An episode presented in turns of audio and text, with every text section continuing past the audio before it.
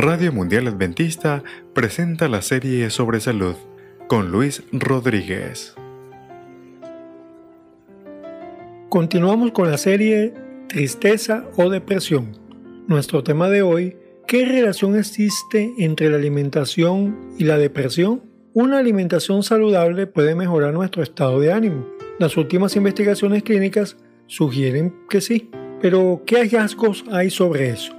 Aunque existen diversos tipos de alimentación saludable, la evidencia obtenida en distintas investigaciones sugiere que los que consumen una gran cantidad de vegetales no procesados tienen un menor riesgo de presentar depresión, mientras que aquellos cuyo estilo de vida se fundamenta en el consumo de productos procesados, incluidos los que están hechos a base de ingredientes vegetales y azucarados, tienen un mayor riesgo de padecerla.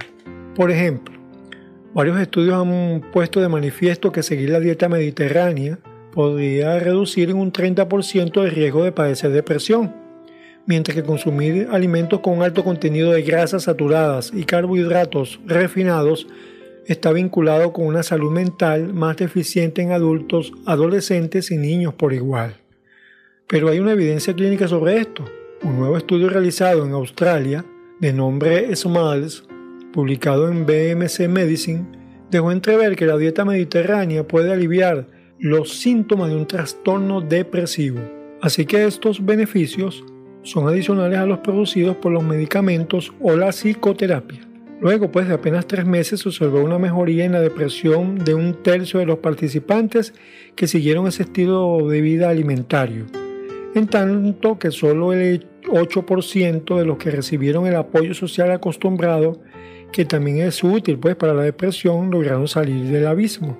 Así que una alimentación basada en vegetales beneficia al cerebro, ya que impacta múltiples mecanismos incluyendo la plasticidad cerebral, la flora intestinal, la inflamación y la vía de estrés oxidativo, por lo que ahora se está promoviendo la nutrición de manera habitual en la psiquiatría. ¿Qué consejo te puedo dar para una alimentación feliz?